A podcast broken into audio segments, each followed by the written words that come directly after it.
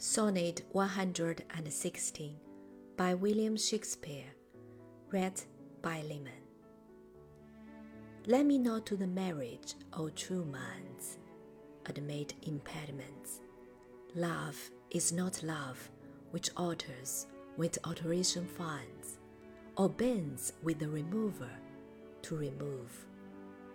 Oh no, it is a never fixed mark that looks on tempests and is never shaken.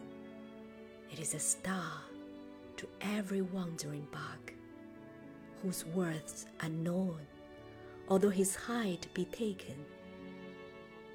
Love's not times full, the rosy lips and cheeks within his bending sickle's compass come.